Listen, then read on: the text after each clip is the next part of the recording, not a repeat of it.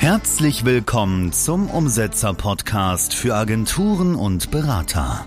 Lerne vom führenden Business Performance Trainer Bastian Schmidt, welche Schritte die richtigen sind und wann du sie wie in deinem Business umsetzt. Du willst dein Business mit Leichtigkeit erfolgreich führen? Dann bleib dran. Und jetzt dein 1 zu 1 Business Sparringspartner Bastian Schmidt.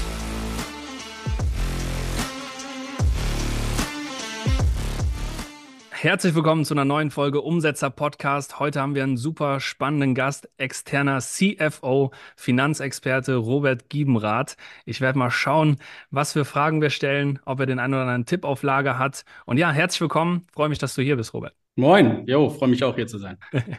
super, dann lass uns doch mal direkt reinstarten. Wir waren ja auch schon auf vielen Events zusammen die letzten Jahre. Du hast dich selbst enorm weiterentwickelt, so wie man das von außen sieht, vergrößert. Und da meine erste Frage, wie viele Mitarbeiter seid ihr jetzt gerade und welche Mission verfolgt ihr? Genau, Stand jetzt sind wir 20, äh, Anfang nächsten Monat sind wir 24 und ähm, genau, stellen gerade so im Schnitt so zwei Mitarbeiter im Monat ein grundsätzlich äh, verfolgen wir äh, die Mission, beziehungsweise was wollen wir machen dahinter? Wir sehen halt, dass, dass super viele Wachstumsunternehmen äh, sehr wertvolle Geschäftsmodelle haben, aber die, die, die Geschäftsmodelle nicht so in die Welt tragen können, wie mhm. sie es wollen würden, weil die dann eben Struggle zum Beispiel mit dem Thema der Finanzen haben. So. Ja. Das heißt, irgendwann geht die Liquidität aus oder man fährt gegen die Wand trotz guter Umsätze, weil man irgendwie das Forderungsmanagement nicht geschissen bekommt. Mhm. Und genau für diese Themen, Controlling sauber, Finanzen sauber, aufzustellen, die Unternehmen sauber aufzustellen. Das ist da unsere Mission hinter, dass, dass wertvolle Geschäftsmodelle in die Welt getragen werden können. Das ist super spannend. Du hast ja auch einen riesen Background dahinter. Vielleicht kannst du da kurz ein, zwei Sätze zu sagen, wo du herkommst, was du schon alles so gemacht hast. Ja, ich komme grundsätzlich aus der, aus der Unternehmensberatungswelt, also im M&A-Bereich, also Unternehmenskäufe und Verkäufe. Das habe ich sehr lange und viel begleitet.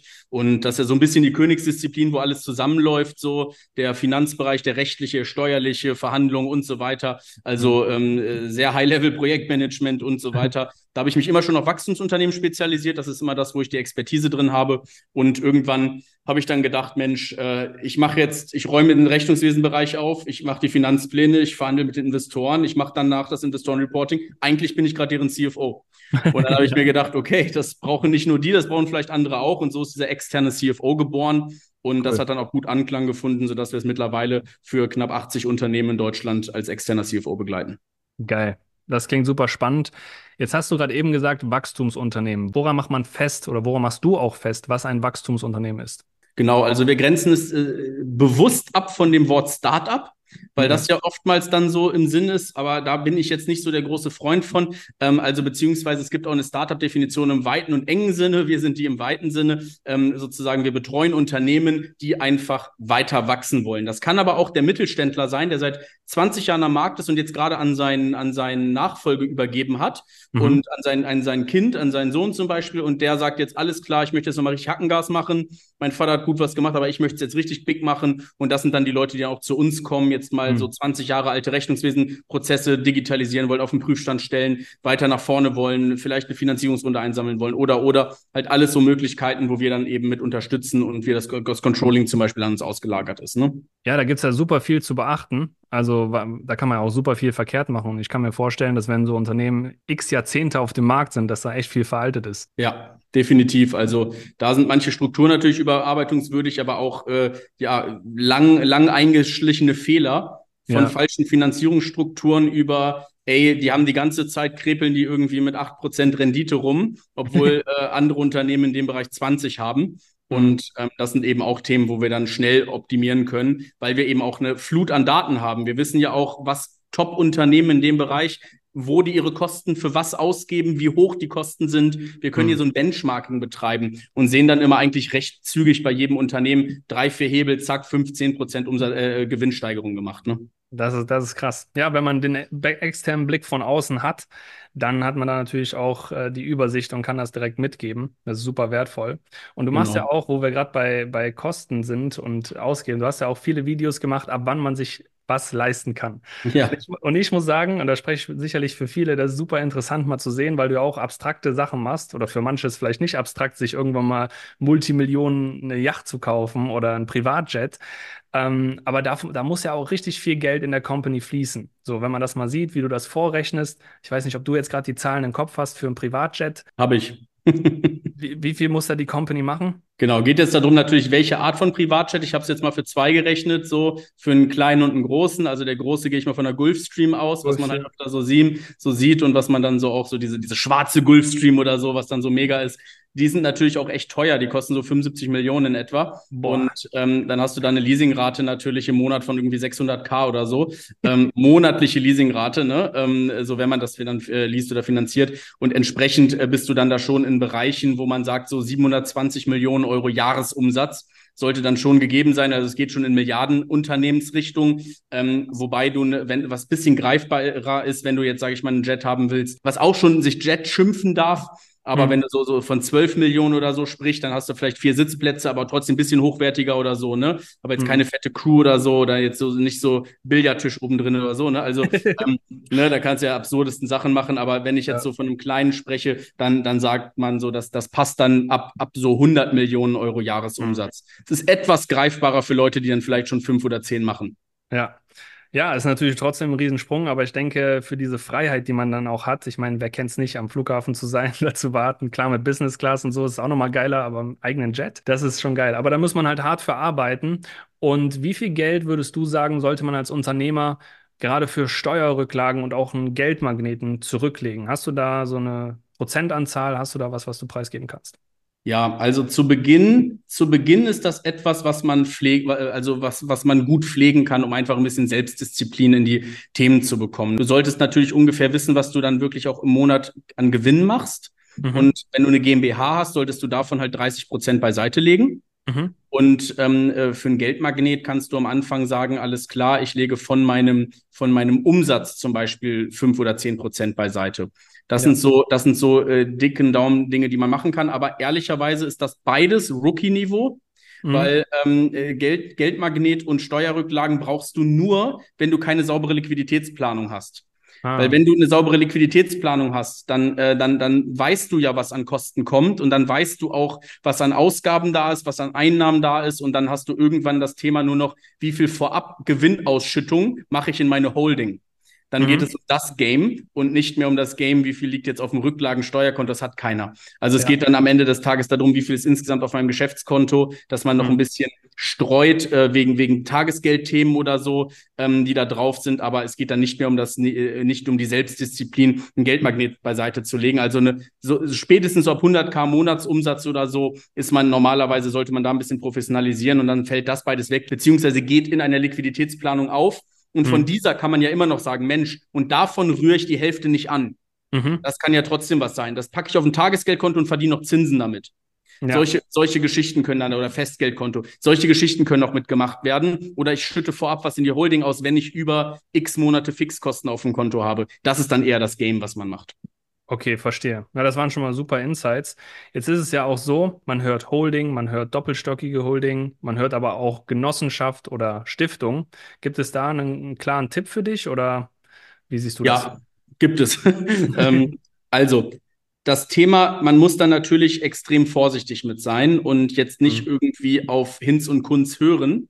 Ähm, Irgendwelche Coaches man, statt Steuerberater? Ja, genau, genau. Diese selbsternannten Steuerexperten, ne, die dann keine Steuerberater sind zum Beispiel. Damit halte ich mich natürlich auch stark zurück. Ne? Mhm. Wir sind auch keine Steuerberater, obwohl wir jetzt gerade eine Steuerberaterin angestellt haben.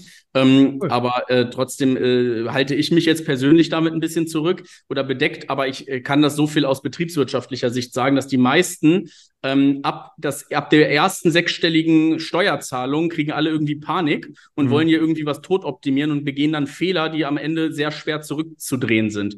Weil wenn man das erste Mal siebenstellig Steuern zahlt, dann ist es einem scheißegal, weil dann ist man privat, hat man dann eigentlich, so weit ist man satt im Sinne von, okay, ähm, ich kann mir alles leisten, was ich mir leisten will. Ich mache achtstelligen Umsatz und, und jetzt will ich nur noch ruhig schlafen. Und wenn ich irgendwelche wiefigen Steuerkonstrukte gemacht habe, die irgendwie halbgar mit irgendwelchen selbsternannten Steuerexperten gemacht worden sind, dann hat man teilweise einen unruhigen Schlaf. Und das Letzte, was man haben will, wenn man viel Geld hat, ist ein unruhiger Schlaf.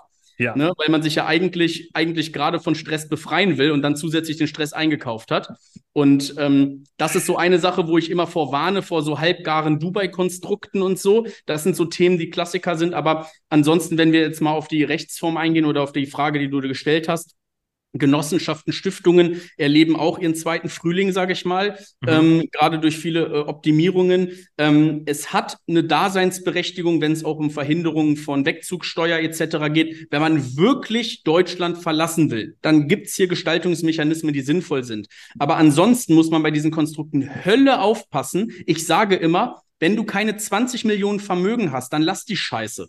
Weil es ist okay. so, dass du, ja, du machst oftmals einen Deckel drauf auf die Firma, weil ähm, du hast das Thema. Also, was ist der Unterschied zwischen einer Stiftung und einer, und einer GmbH als Holding? Die Stiftung hat keinen Gesellschafter. Genau. Was ist der Vorteil? Der Vorteil ist, wenn du Geschäftsführer einer operativen Gesellschaft bist und Fehler begehst, die zwangsläufig kommen werden, du stehst immer mit einem Bein im Knast gefühlt, sage ich mal, oder du hast halt das Thema Insolvenzverschleppung, du hast die Themen Sozialversicherungsbetrug, Steuerbetrug, ähm, all solche Themen, die, die manchmal unwissend auch auftreten können. Das heißt, mhm. man hat als Geschäftsführer gewisse Risiken. Und mhm. wenn du, für die du privat belangt werden kannst, auch wenn du eine GmbH hast. Mhm. Und dein Vermögen ist dann geschützt weil du bist nur noch Geschäftsführer und wenn du Privatinsolvent anmelden musst, kannst du immer noch Porsche fahren, weil der gehört ja der Stiftung. so, das ist der Vorteil der Stiftung. Das ist ein Vermögensschutz. Mhm. Steuerlich in der Regel nicht so viel Verbesserung gegenüber einer GmbH. Mhm. Vermögenssicherung sehr viel Vorteile. Ja. Jetzt kommt der Nachteil. Was ist, wenn, wenn eine Bank, wenn du eine Finanzierung von der Bank haben willst für eine weitere Beteiligung, für ein großes Immobilienprojekt, solche Geschichten. Und die Bank sieht, alles klar. Ich möchte aber wie immer eine Bürgschaft haben von dem Unternehmer. Wer ist der Unternehmer? Gibt es nicht bei einer Stiftung, oder? Würde ich jetzt mal Also gibt es kein Darlehen. Ja, scheiße. das ist ja nicht so, so gut. Ja, und gerade wenn es dann um irgendwelche Auslandskonstrukte geht mit, äh, mit einer Lichtensteiner Stiftung oder so, die sehr charmant sein kann ab bestimmtem Niveau, mhm.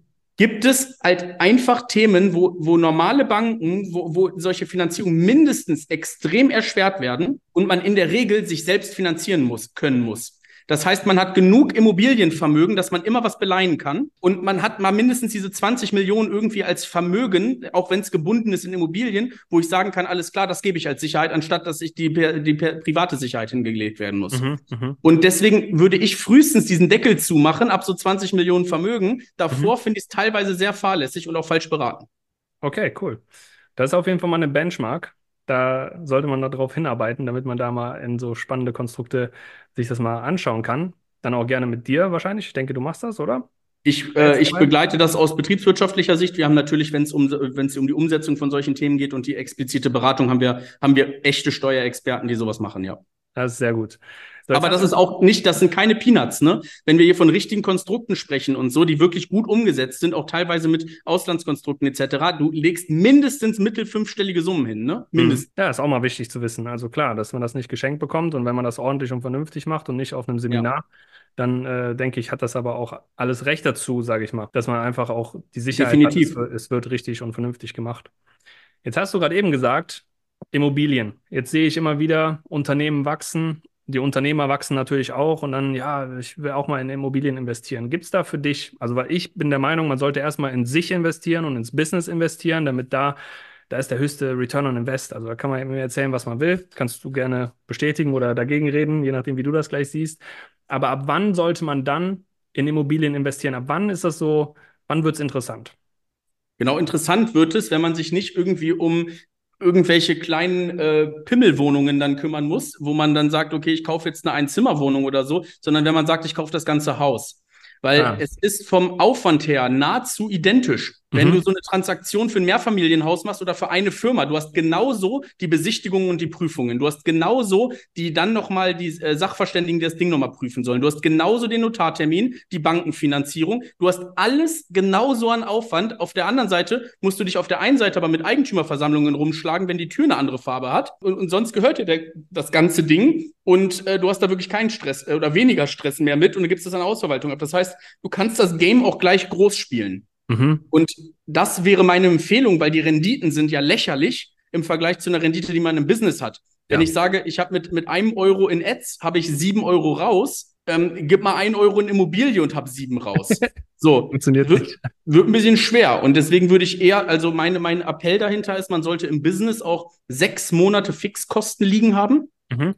Und wenn du darüber hinaus mit mittel sechsstellig ausschütten kannst, dann kannst du in der Holding dann mit Immobilien hantieren. Also da Also so ab 200, 300k über diese sechs Monate Fixkosten schütte ich aus in der Holding, kannst dich langsam damit befassen. okay, cool. Ja, das ist auch eine geile Benchmark. Da kann man drauf hinarbeiten. Oder wenn man es jetzt hat, wenn du es jetzt als Podcast-Zuhörer schon hast, dann solltest du da vielleicht auch mal den Kontakt suchen, dich mal damit ein bisschen intensiver beschäftigen. Falls das nicht so ist, investiere in dich, investiere in dein Business, wachs erstmal, hol da den Invest raus. Und jetzt haben wir viele Leute, die den. Nochmal, nochmal kurzer Disclaimer, natürlich, es geht hier darum, wenn du kein Immobilienunternehmer bist. Ne? So, Ja, wenn du jetzt, wenn, wenn dein Business Immobilien ist, dann, dann, dann äh, vergiss, was ich gesagt habe. Es geht hier darum, um Unternehmen, die diversifizieren wollen über Immobilie. Guter Einwand. Der Punkt ist ja auch, dass viele hier zuhören, die jetzt eine Agentur haben, die Berater sind, so zwischen vier bis zehn Mitarbeiter. Und du bist natürlich auch gewachsen. So, was war für dich ein Punkt? Also ich weiß, es gibt nicht diesen einen Hebel, dieses eine Nugget, aber wenn du zurückblickst, wo du vier, fünf Mitarbeiter hattest, sechs, sieben, was war für dich so ein Punkt, der dafür gesorgt hat, dass du das Wachstum stabiler oder besser beschleunigen konntest? Genau, also für mich war es immer wichtig, ähm, nicht die Fehler zu machen, die ich halt schon selber so oft gesehen habe. Und zwar, oft ist es der Fall, dass interne Strukturen nicht mitwachsen. Mhm. Du ballerst in Marketing und Sales äh, dich hoch und vergisst, dass interne Strukturen organisch mitwachsen müssen, so wie der Unternehmer selber auch.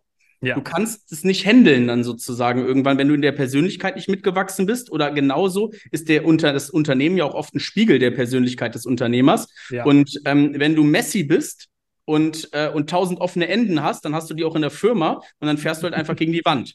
So, Ja. und, und deswegen ist es ganz wichtig, da auch eine gewisse Struktur und Ordnung halt mit in die Prozesse zu bringen, gute Prozesse zu defin äh, definiert zu haben, damit auch die Kommunikation nicht messy wird, sondern Mhm. du klar bist in deiner Kommunikation. Und Klarheit geht auch einher mit einer erwachsenen Persönlichkeit.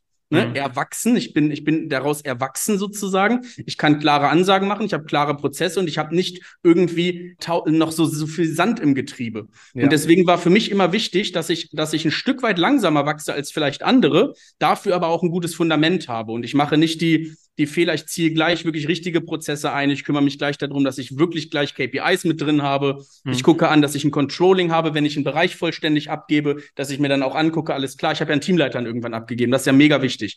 Und ich Ja. habe auch gleich teure Leute geholt. So, ne? Ich habe gleich zum Beispiel Mhm. äh, ehemalige Geschäftsführer, CFO von Fujifilm oder jetzt haben wir, jetzt haben wir die, die, die, die Finanzchefin von Rossmann geholt oder so. Ne? Das sind halt natürlich echte, echte Kaliber, verdienen auch sehr viel Geld. Und solche Leute trotzdem nicht zu glauben, dass ich den Bereich abgebe, mental abschalten kann. Nein, Mhm. sondern man muss wirklich ein Controlling-System dafür entwickeln, Prozesse, eine gute Einarbeitung dessen und niemals mental Ruhe geben, indem ich sage, ich gebe das jetzt wem ab und lass laufen. Du bist Mhm. als Unternehmer immer in der hundertprozentigen Verantwortung für alles, was in deiner Firma abgeht. Ja. Und wenn irgendeine Person Scheiße baut, hast du am Ende Scheiße gebaut.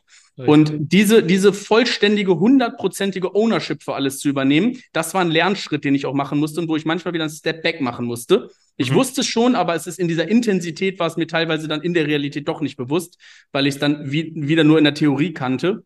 Und dann muss man manchmal doch sagen, okay, doch, nochmal einen Schritt zurück, nochmal mehr aufräumen, nochmal besser anschulen, nochmal bessere Prozesse, nochmal besseres Controlling rein, damit Mhm. ich dann wieder reingeben kann. Aber trotzdem immer auf jedem Bereich auch das Auge zu haben und auch immer so noch ein bisschen die Hand drüber.